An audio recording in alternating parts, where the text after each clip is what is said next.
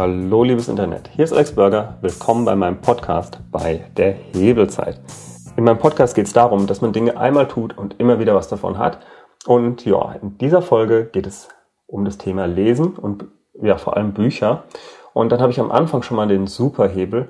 Was ich mache ist, ich äh, lese nicht alle Bücher, die ich hier euch vorstelle, sondern ich höre auch ganz viele Hörbücher. Ich habe mir mal bei Audible ein Abo geholt und seitdem ja, lese ich meistens oder höre ich meistens mehr als ein Buch im Monat. Also das Abo hat sich bei mir auf jeden Fall gelohnt. Wenn man mal guckt, was so ein Online-Kurs kostet oder was es auch kostet, irgendwie in eine Hochschule zu gehen, ähm, es ist mega billig. Also für 250 Euro im Jahr habt ihr dort irgendwie 25 Bücher gehört. Und ich glaube, das macht einen riesen Unterschied in eurem Leben, ob ihr die, eben diese 25 Bücher gehört habt. Und was ich immer mache, also mein Lese- oder mein Hörverhalten ist so, ich höre die Bücher meistens je nachdem, wie eng die gepackt sind, wie gut der Sprecher ist, mit anderthalbfacher bis zweifacher Geschwindigkeit. Und bei richtig guten Büchern höre ich sie mir einfach mehrfach an. Das ist so mein Vorgehen. So habe ich schon mal die, so die Grundideen relativ schnell erfasst. Und bei 10% oder vielleicht äh, 15% der Bücher ist es so, dass ich sie dann nochmal höre. Und vor allem höre ich sie dann, wenn ich sie nochmal konkret brauche. Also ich weiß dann oft, ah, in dem Buch stand doch was, ah, das habe ich da schon mal gehört. Dann höre ich das Buch einfach nochmal. Und dann geht es auch, also ist für mich eigentlich die bessere Investition. Das vielleicht schon mal vorab als kleiner Hebel und jetzt gehen wir doch wieder in meine Bücherliste. Das nächste Buch ist Reality is Broken. Why Games Make Us Better and How They Can Change the World von Jane McGonigal. Also in dem Buch geht es einfach darum, dass ähm, sozusagen dadurch, dass wir so viele Computerspiele gespielt haben in der letzten Zeit, wir ganz, ganz viele Dinge gelernt haben. Und ich meine, das war schon früher für mich eine These, dass ich eben durch Wirtschaftssimulationen, aber selbst durch Command Conquer und solche Spiele ganz, ganz viel gelernt habe, einfach wie ich Abläufe optimiere. Also ich glaube, wenn ich nicht so viele Wirtschaftssimulationen gespielt hätte und einfach geguckt hätte, zu welchem Zeitpunkt mache ich welchen Schritt, wäre ich jetzt nicht so ähm, Fan von den Productized Service geworden. Das ist so der eine Aspekt, den sie da mal anspielt. Auf der anderen Seite ist es dann natürlich sehr, sehr frustrierend, wenn man einfach sieht, okay, da ist das hier beim Finanzamt, das User Interface ist eine Katastrophe. Bei einem Computerspiel würde ich da komplett aussteigen, aber ich werde hier mit Gewalt gezwungen, da mitzumachen. Und das ist auch was sehr, sehr Spannendes, eben, dass man überlegen muss, wie kann man äh, die Welt um sich rum äh, spielifizieren. Eine ganz einfache Methode, die man daraus ableiten kann, und ich glaube, die sie auch sehr, sehr populär gemacht hat, ist das Thema der Win-Streaks. Also was einfach einen bei Games total motiviert ist, wenn man sozusagen eine ununterbrochene Reihe hat. Also Sprich, wenn man zum Beispiel jeden Tag äh, bei einem Spiel irgendwelche Punkte erreicht, dann will man natürlich, nachdem man das fünfmal gemacht hat, nicht mehr beim sechsten Mal ähm, sozusagen scheitern, dass es wieder von Null losgeht. Also man will darauf aufbauen, dass man jeden Tag sein kleines Mini-Ziel erreicht. Das nutzen die Spiele und das solltet ihr auch vielleicht in eurem Leben nutzen. Ganz einfach. Es gibt total viele Apps, mit der ihr genau sowas machen könnt.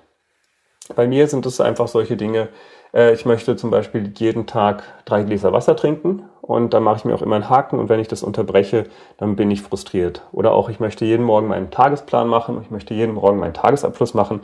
Auch das ist ein Thema, wo man einfach durch solche Streaks, also wenn man sieht, dass da die Serie unterbrochen ist, ist es halt mehr frustrierend, als wenn man das nicht macht. Und das ist eine, sozusagen eine Gamification von eurem eigenen Leben. Also wenn ihr mit Computerspielen aufgewachsen seid, dann solltet ihr das Buch lesen. Und selbst wenn ihr nicht damit aufgewachsen seid, dann könntet ihr das Buch lesen, um einfach Mitarbeiter besser zu motivieren. Das hilft euch auch ungemein. Tagesplan habe ich ja gerade erwähnt. Wenn ihr wollt, wenn ihr wissen wollt, wie ich meinen Tagesplan sozusagen aufbaue, habe ich für euch auch noch einen Bonus auf der hebelzeit.de slash Bonus. Ihr könnt aber auch einfach in den Shownotes klicken, da setze ich euch den Link rein. Kommen wir zum nächsten Buch. A Whole New Mind. Why Right Brainers Will Rule the Future. Da geht es einfach darum, dass kreative Menschen in Zukunft immer wichtiger werden. Also das Buch ist auch schon von 2006, muss man dazu sagen, also es ist zehn Jahre alt. Da war es noch nicht so offensichtlich. Aber wir sind ja gerade wirtschaftlich in eine Phase angekommen, wo zum Beispiel die Leute, also die Manager und die äh, Optimierer, die Bürokraten, auf einmal selber weg äh, optimiert werden. Der Banker wird plötzlich ersetzt durch einen Robo-Advisor und der äh, Manager wird plötzlich ersetzt durch ein Trello-Board. Das ist sehr, sehr stark zu beobachten in der Wirtschaft. Eben alle Sachen, wo keine Kreativität mehr erforderlich ist, werden irgendwann durch einen Computer ersetzt. Und ähm, deshalb solltet ihr euch immer eine Frage stellen, die habe ich mir aus dem Buch auch rausgeschrieben. Und zwar drei Fragen, mit denen ihr euch ähm, beschäftigen solltet, um rauszufinden, ob euch das, was ihr macht, überhaupt noch einen ernsthaften Wert liefert. Und zwar ist die erste Frage, can someone do it cheaper? Also kann es jemand günstiger machen? Da geht es einfach darum, dass wenn eure Tätigkeit halt eben nicht so eine Schöpfungshöhe hat, wenn ihr euch kulturell nicht mit eurem Umfeld beschäftigen müsst, dann wird es einfach outgesourced. Irgendjemand wird es hinkriegen, dass es in Indonesien zum Beispiel dann jemand günstiger macht oder in Inder oder sonst irgendwo, wo einfach ganz andere Gehälter gezahlt werden. Also es geht nicht nur um Computer, sondern es geht auch um das globale Outsourcing. Für mich ist es zum Beispiel so, ich weiß, dass es ähm, einen krassen Unterschied gibt zwischen den deutschen Videoproduktionen und den amerikanischen. Die Amerikaner können einfach einen Schnitt nach Indien outsourcen. Die können das in die Philippinen outsourcen, weil Englisch halt viel häufiger gesprochen wird.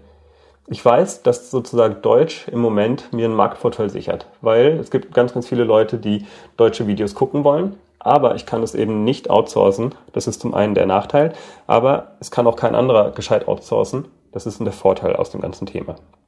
Also da solltet ihr euch Gedanken machen. Das, was ihr tut, kann das jemand anders machen. Ähm, dann ist der nächste Punkt, könnte es ein Computer schneller erledigen. So, und da sind wir bei dem Punkt, zum Beispiel Robo-Advisor können im Grunde genommen dieselbe Beratungsdienstleistung bieten wie euer Bankberater auch. Oder bei ganz, ganz vielen Projektmanagement-Aufgaben gibt es einfach Computer, die es besser machen können. Oder ein ganz altes Beispiel, also Früher war es einfach nicht üblich, dass man Excel-Tabelle hatte. Da gab es Leute, die hatten Taschenrechner, die haben das ausgerechnet. Und davor gab es Leute, die hatten Zettel und haben das ausgerechnet. Also sprich, in der Buchhaltung wurde extrem oft mit solchen Methoden gearbeitet. Und seitdem es die Excel-Tabelle gibt, hat sich da einiges gewandelt. Genau. Und dann die letzte Frage ist, schafft ihr einen bleibenden Wert im äh, Zeitalter des Überflusses? Auch das solltet ihr euch fragen, weil wir steuern gerade einfach auf eine Phase zu, wo wir von allem genug haben. Also das erste Mal, also ich glaube, es gab noch keine Zeit in der Geschichte der Menschheit, wo man so wenig arbeiten musste, um seinen Tisch gedeckt zu haben, um eine Wohnung zu haben, um es warm zu haben. Also sprich die wichtigsten Grundbedürfnisse. Dafür muss, glaube ich, in Deutschland keiner mehr im Grunde genommen länger als eine Woche arbeiten. Also natürlich hat man nicht die schönste Wohnung, natürlich hat man nicht das beste Essen und äh, natürlich, keine Ahnung, fährt man nicht mit dem geilen Auto rum, aber ganz ehrlich, wer eine Woche arbeitet bei Mindestlohn, der kommt irgendwie schon über die Runden und hat eigentlich gar kein Problem, muss sich gar keine Sorgen machen. Das finde ich schon ziemlich genial. Und da muss man sich aber Gedanken drüber machen, denn ähm, wie verhält sich das mit der Umgebung, wenn es einfach von allem zu viel gibt? Es ist eben nicht mehr eine Knappheitswelt, sondern wir steuern auf eine Welt, in der es einfach zu viel gibt. Zu. Macht euch darüber Gedanken, kann ja nicht schaden. So, dann kommen wir zu dem großen Einmaleins der Erfolgsstrategie, EKS. Erfolg durch Spezialisierung. Ähm, ja, EKS habe ich vielleicht schon ein paar Mal angeteasert, aber ich mache es nochmal, weil es einfach so ein geniales Thema ist und genau, die Autorin ist Kerstin Friedrich. EKS bedeutet engpasskonzentrierte Strategie, äh, wurde von, ähm, ich glaube, Professor war der auch, von Mewis entwickelt und im Grunde genommen geht es darum, dass es bei jeder Unternehmung oder im Grunde genommen bei jedem Wachstum ähm, einen Engpass gibt. Das hat er abgeleitet von den Pflanzen. Wenn man bei einer Pflanze zum Beispiel äh, zu wenig Phosphor hat, das sozusagen der Engpass ist, dann kann man an allen anderen Faktoren spielen. Man kann mehr Sonne draufpacken, äh, man kann mehr Wasser dazu gießen. Das bringt alles nicht. Die Pflanze braucht halt alle von allen Rohstoffen genug. Und genau an der Stelle, wo es halt eben einen Mangel gibt an einem Rohstoff, kann man nicht weiter wachsen. Das ist aber auch bei Unternehmen so. Und zwar in doppelter Hinsicht. Zum einen eben intern. Also jedes Unternehmen hat einen internen Engpass und einen externen Engpass. Der interne Engpass verhindert das eigene Wachstum. Das kann zum Beispiel sein, ich habe zu wenig Kunden, dann brauche ich mehr Kunden. Wenn ich den Engpass gelöst habe, dann kann ich vielleicht gar nicht mehr genug liefern, dann brauche ich vielleicht irgendwelche Rohstoffe. Dann habe ich die Rohstoffe gelöst, dann ist der nächste Engpass, ich habe zu wenig Mitarbeiter, die Rohstoffe verarbeiten und so weiter. Also das sind die Engpässe im inneren Bereich. Und wenn man ein erfolgreiches Unternehmen haben will, dann muss man sich eben auf die Engpässe der anderen Marktteilnehmer konzentrieren. Also sprich, man muss die internen Engpässe für andere Unternehmen extrem gut lösen. Weil wenn man das schafft, die internen Engpässe von anderen Unternehmen zu lösen, dann hat man einfach extrem schnell extrem viel Erfolg. Weil dadurch, dass ähm, Unternehmen dann anfangen können zu wachsen, sind die natürlich total begeistert von euren Produkten. Man muss nicht viel Marketing machen, weil die Leute natürlich sofort, wenn sie merken, ah, der löst meinen Engpass, sofort bereit sind, dieses, äh, diese Lösung zu kaufen. Also auch da sehr, sehr leicht zu überzeugen. Und sie werden es auch weiterempfehlen, weil es eben so eine gute Lösung ist. Und das Einmaleins der Erfolgsstrategie beschreibt genau diese Vorgehensweise. Also da ähm, auch eines der wichtigsten Bücher, mit denen ich die letzte Zeit gearbeitet habe. Und wenn ich mir das so angucke, hat es sogar die allerbesten Bewertungen mit 4,57 bei, ähm, bei Goodreads.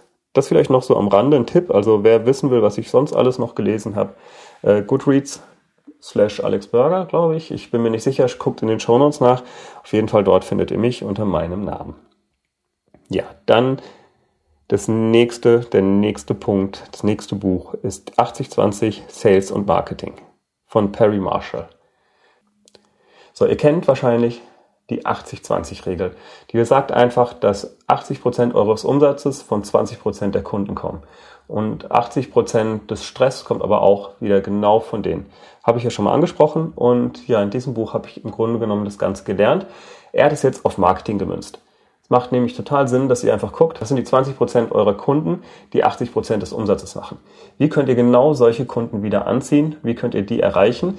Und beim Marketing konzentriert ihr euch erstens nur auf genau diese Leute.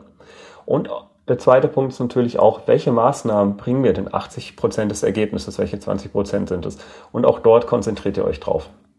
Und was halt dann sehr, sehr spannend ist, also sozusagen, es gibt einen Compound-Effekt äh, Compound in diesem Thema. Das heißt, wenn ihr diese 80-20-Regel nochmal auf die 80, also auf die 20 Prozent anwendet, bedeutet es auch an der Stelle ist es wieder so, dass äh, von den letzten 20 Prozent wieder 20 Prozent für euch 80 Prozent Umsatz machen. Das heißt, wenn man das jetzt mal ausrechnet, bedeutet es, 4 Prozent eurer Kunden machen 64 Prozent eures Umsatzes. Hm, kommt bei mir nicht ganz hin. Ich bin ein bisschen breiter aufgestellt, aber das Prinzip äh, ist trotzdem ähnlich. Es ist auf jeden Fall so, dass meine drei größten Kunden äh, deutlich mehr als die Hälfte meines Umsatzes machen. Das kann man schon mal so sagen. Gut, also da mal einfach drauf konzentrieren.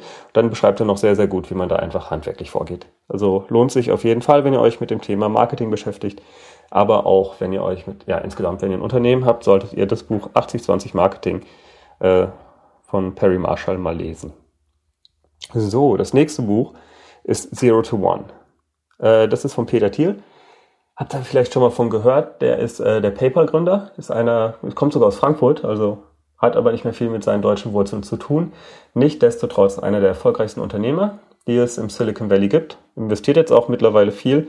Und ähm, ja, in diesem Buch ist erstmal die erste Grundweisheit, äh, wenn ein Startup zu ihm hinkommt dann ist die erste Frage, die er stellt, okay, erzähl mir etwas, an das du glaubst, äh, wo alle anderen oder die meisten anderen sagen würden, das ist Schwachsinn. Sprich, er ist immer auf der Suche nach einer Disruption. Die Frage hat mir schon mal viel gebracht. Der zweite Punkt ist halt Zero to One, der Titel. Worum geht es da?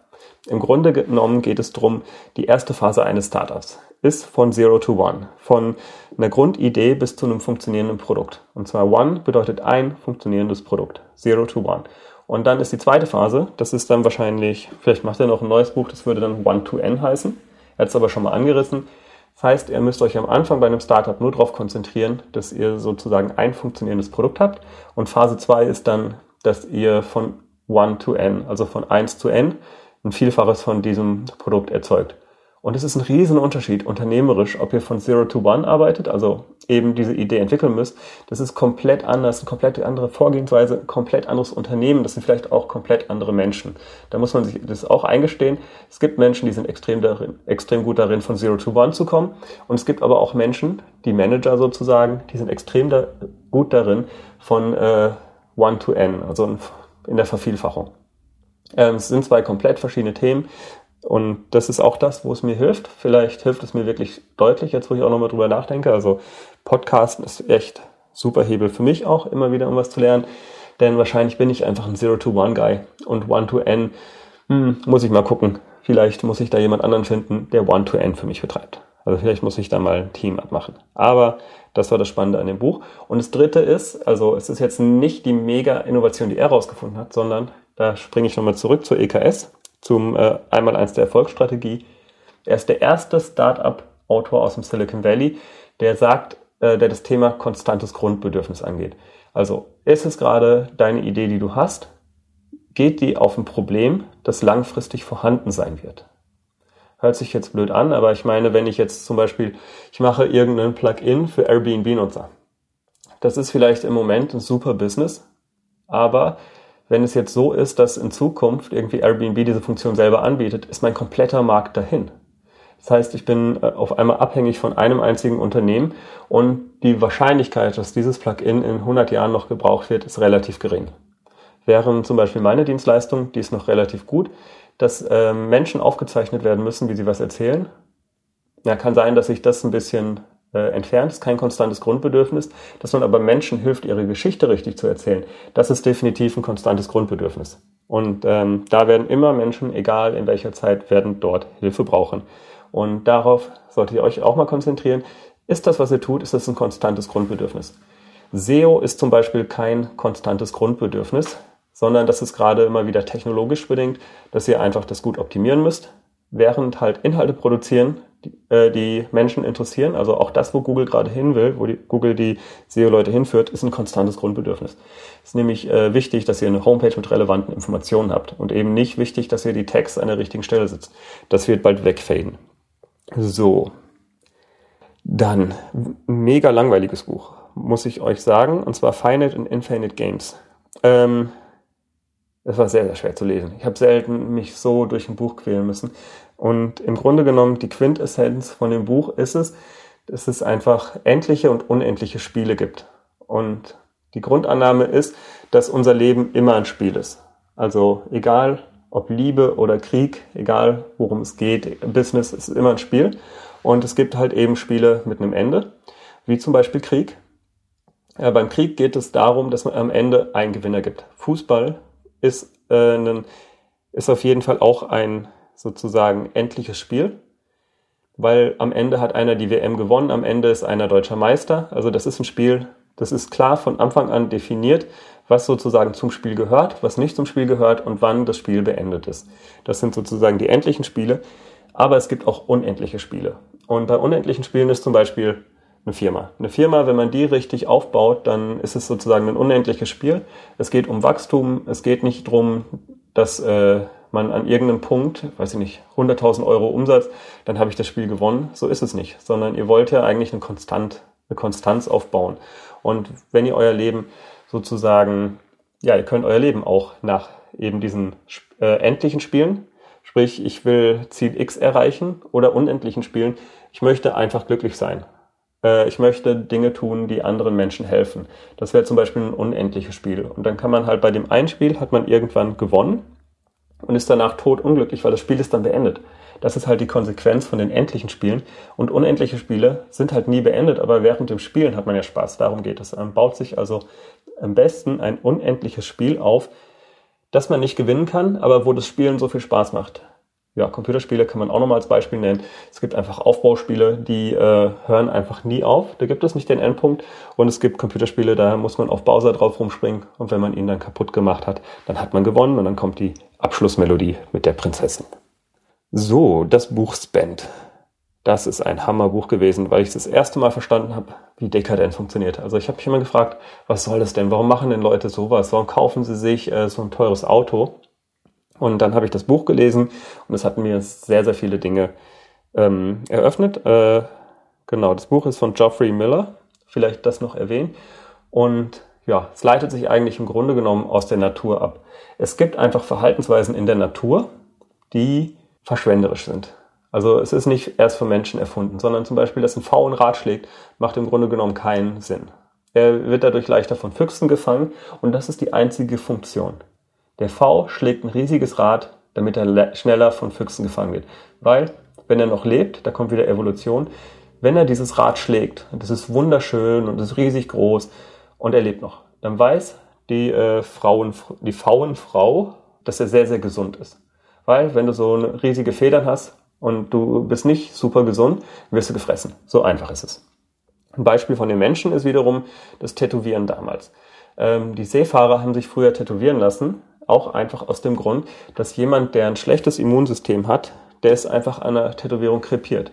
weil früher gab es noch nicht irgendwelche Sterilis Sterilisierung, sondern es wurde mit einer Nadel durchtätowiert. Alle Leute haben das Blut von den anderen noch in den Arm reingekriegt. Also im Grunde genommen war es richtig, richtig gefährlich. Die Farben waren voll mit Quecksilber und was man sich alles vorstellen kann. Also ähm, super ungesund, sich tätowieren zu lassen. Aber wenn du so ein alter Seebär warst und du warst von oben bis unten tätowiert, dann hieß es für denjenigen, der seine Schiffbesatzung macht, ah, der Typ ist total von oben bis unten tätowiert, der hat ein gutes Immunsystem. Also er konnte sehr, sehr schnell feststellen, dass genau die Personen, die eben viele Tattoos hatten und noch lebten, das ist nämlich der Punkt, und noch lebten, dass die einfach sehr, sehr gut für so eine Schifffahrt geeignet waren. Also da war sozusagen da wiederum Verschwendung, um zu beweisen, wie stark man ist. Und heute macht man das auch. Also wenn man zum Beispiel schwarzen Marmor in der Wohnung hat, geht es nicht nur darum, dass dieser Marmor ähm, super dekadent ist, sondern er drückt auch aus, also es kann kein normaler Mensch putzen alleine, macht ja keinen Sinn. Und deshalb muss man eine Putzfrau haben. Also große Häuser sind insoweit auch dekadent, dass man nämlich auch eine Truppe an Leuten bezahlen muss, die sich darum kümmern, dass dieses Haus auch ordentlich ist. Das ist äh, Sinn und Zweck davon. Oder eine andere Sache ist auch, es gibt Kaffeemaschinen, die sind total effizient. Da drückt man auf eine Taste und dann hat 30 Sekunden später einen Kaffee. Es gibt aber auch Kaffeemaschinen, da ist man mit Einstellungen von äh, allem Möglichen, ist man fünf Minuten beschäftigt. Und die Dekadenz liegt eben in der Verschwendung. Ich kann es mir leisten, meine Zeit so ineffizient zu nutzen, dass ich diese Kaffeemaschine bediene. Das sollte man echt nicht unterschätzen. Also wenn ihr Dekadenz verstehen wollt, es geht im Grunde genommen, um zu beweisen, ich kann es mir erlauben, so schlecht mit meinen Ressourcen zu, umzugehen, weil ich eben so viele Ressourcen habe. Und ja, kommt alles davon, dass man wirklich das andere Geschlecht beeindrucken will. Also sprich, es ist immer noch wie beim V, hat sich nichts geändert seit äh, der, ja, seitdem wir schon vor der Menschheit und wird sich wahrscheinlich auch nichts ändern. Aber wenn ihr euch immer mal gefragt habt, wie funktioniert Dekadenz, dann seid ihr bei dem Buch Spend genau richtig. So, dann kommen wir zum Thema Anti-Innovation. Das ist sozusagen das äh, Gegenbuch zu Hayek und äh, was war das andere noch, was wir da hatten? F.A. Hayek hatte ich und auch hier mit dem äh, Economy Growth und auch den ganzen Startup-Büchern. Throwing Rocks at the Google Bus. Und zwar geht es in dem Buch mal drum, wie sozusagen äh, diese ganze Startup-Kultur, weil es eben im Grunde genommen den meisten Leuten, die ein Startup betreiben, nur darum geht, richtig schnell richtig viel Cash zu machen, wie das ja auch ein bisschen schlecht ist für den Wohlstand. Also ich will jetzt nicht sagen, grundsätzlich sind Startups schlecht, aber was er auf den Punkt bringt, und das finde ich, es stimmt auch, es gibt viele Startups, die halt viel Investmentkapital nehmen. Und sobald du aber Investmentkapital drin hast, deshalb auch die Warnung, nicht immer, äh, ist nicht immer gut, Investoren zu haben. Denn sobald du das hast, äh, passiert Folgendes. Du bist abhängig und du musst sozusagen den Wert deines Unternehmens verzehn- oder verhundertfachen, damit es sich für den Investor lohnt. Ist was vollkommen anderes, wie wenn du eine Firma aufbauen willst, die ähm, ja, im Endeffekt irgendwie drei Leute durchfinanzieren kann, die dann ein gutes Leben haben. Das sind zwei vollkommen verschiedene Welten und es wird aber gerade in der Gründerszene im Moment sehr, sehr stark vermischt. Also sprich, die meisten Leute denken nur über so ein VC-Startup, Venture Capital Startup, das im Grunde genommen immer größer wird, immer wächst und ja, einfach irgendwann so massivst riesig ist. Und ja, das Learning ist daraus, man kann auch sozusagen ein Slow-Up machen kann eine Firma gründen, die einfach nur sozusagen da ist, um jemanden zu ernähren.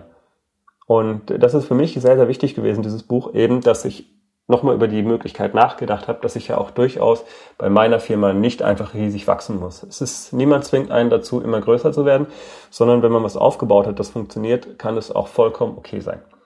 Da kommt natürlich noch viel, viel theoretischer Hintergrund da rein, aber sehr, sehr spannend. Und da sind wir wieder zur Filterbubble, wenn ihr in dieser Unternehmer-Filterbubble seid und in der Hebelzeit-Filterbubble, dann lest mal dieses Buch, weil das genau das Gegenteil ist. Und da kann ich euch auch den Podcast äh, von empfehlen. Douglas Roskoff heißt der Typ und der Podcast, den er macht, heißt äh, Team Human. Da geht es nämlich genau darum, dass wir nicht einfach ganz aggressiv alle Ressourcen verballern sollten, sondern was wollen wir eigentlich wirklich? Also sehr, sehr spannend. Und dann kommen wir auch zum letzten Buch. Ich meine, jetzt habe ich auch schon wieder ganz schön lange erzählt. Das Buch heißt Smart Business Concept und ist von ähm, Ehrenfried und Brigitte Konter-Gromberg. Den hatte ich auch schon hier im Podcast. Und das Spannende an diesem Buch ist, dass er ja sehr, sehr gut sozusagen Cluster erstellt hat. Welche verschiedenen Unternehmensformen gibt es. Also es gibt zum Beispiel den Händler, der Produkte anbietet, es gibt den Produkt, äh, das Produktcluster, es gibt das Expertenbusiness, es gibt das Dienstleistungsbusiness und es gibt das Erlebnisbusiness. Das sind die verschiedenen Modelle und die gibt es dann auch noch in verschiedenen ähm, ja, Ausprägungen, wie man sozusagen A, wie man sich selber positioniert und B, wie man dann seine Leistung anbietet. Also zum Beispiel kann der Experte kann ja ähm, Events machen, er kann Erlebnisse schaffen. Der Experte kann aber auch ein Produkt verkaufen. Er kann aber auch eine Dienstleistung verkaufen. Also es gibt ganz, ganz viele verschiedene Möglichkeiten, wie man A, was für eine Art Unternehmer man ist und B, wie man äh, dann seine Produkte anbietet. Und was mir sehr gut äh, an den ganzen Arbeiten von den beiden gefällt, ist, die schaffen es, immer gute Kategorien zu erstellen. Also es ist im Grunde genommen deren Hauptarbeit. Sie erstellen Kategorien und bieten dann ableitend aus diesen Kategorien eine relativ gute Vorgehensweise an. Also sprich, solltet ihr auf jeden Fall mal gelesen haben. Und das nächste ist natürlich auch, also die gehören auch wieder in die Kategorie Throwing Rocks at the Google Bus geht auch darum, dass man eben sich überlegen kann, will ich eine riesige Firma aufbauen oder will ich einfach etwas, das sozusagen langfristig mir mein ähm, Leben so ermöglicht, wie ich das gerne möchte. Ähm, ich würde mich freuen, also auch hier, ich sammle noch, sammle noch euer Feedback, habe mich mittlerweile entschieden, dass ich äh, den Jahresrückblick nicht automatisch an Silvester raushaue, sondern ein bisschen später. Das heißt, ihr habt noch einen Moment Zeit, ihr könnt mir gerne noch Feedback geben. Was habt ihr mitnehmen können bisher aus dem halben Jahr Hebelzeit. Was kann ich besser machen? Was sollte ich unbedingt weitermachen oder was sollte ich noch mehr machen? Und dann natürlich die Frage, welche Hebel kennt ihr noch? Welche Hebel habe ich bisher noch nicht gesehen, äh, die man noch verwenden könnte? Welche Hebel nutzt ihr? Also da freue ich mich über euer Feedback. Könnt mir gerne eine E-Mail schreiben oder noch besser, ihr schreibt mir eine Audiodatei. Wobei, wenn ihr mir eine Audiodatei schreibt, dann äh, ja, erlaubt ihr mir automatisch, dass ich sie mit in die nächste Podcast-Folge reinschneide. Das ist, äh, ist der Deal. Ihr könnt mir das entweder per WhatsApp schicken oder ihr nehmt eine Audiodatei mit eurem Handy auf und schickt mir die als Datei in der E-Mail, wie auch immer ihr wollt. Ähm, Facebook Messenger geht bestimmt auch. Also ich kriege das schon irgendwie von meinem Handy wieder runter. Die ganzen Kontaktdaten findet ihr auf hebelzeit.de. Und ja, das war es erstmal für die Bücherepisode. Wenn ihr noch tolle Bücher findet oder Bücher habt, dann schickt mir das auch gerne.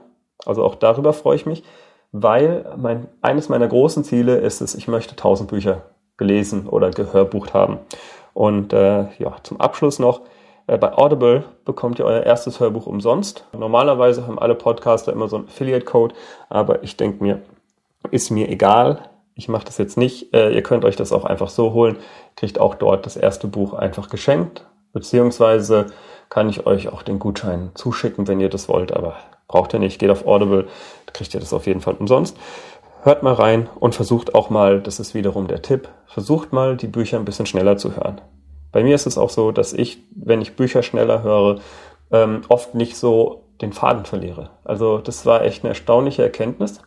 Und Vorgehensweise ist erst doppelt so schnell hören und dann anderthalbfach so schnell.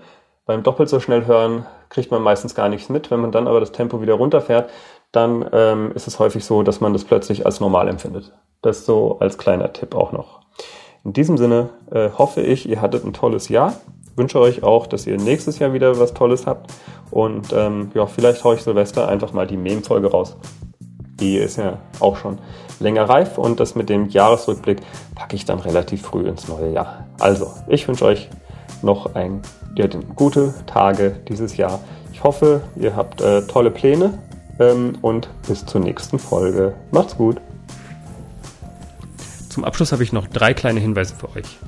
Erstens, wenn ihr Leute kennt, denen diese Episode helfen könnte, dann schickt ihnen doch einfach den Link. Zweitens, ich habe auf der Homepage hebelzeit.de slash bonus für euch die wichtigsten Tools aufgeführt, mit denen ich meine Produktivität zurzeit hebel, also hebelzeit.de slash bonus. Und der dritte Hinweis ist, der Intro- und Abschlusssong ist von audionautics.com und heißt Clap Along.